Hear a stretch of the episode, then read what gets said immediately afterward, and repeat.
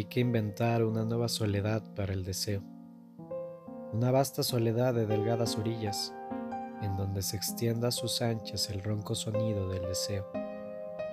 Abramos de nuevo todas las venas del placer, que salten los altos surtidores, no importa hacia dónde.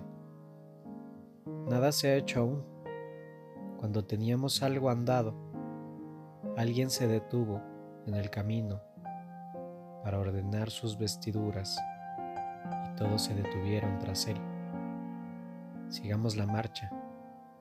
Hay cauces secos en donde pueden viajar aún aguas magníficas.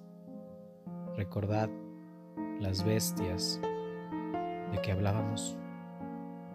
Ellas pueden ayudarnos antes de que sea tarde y torne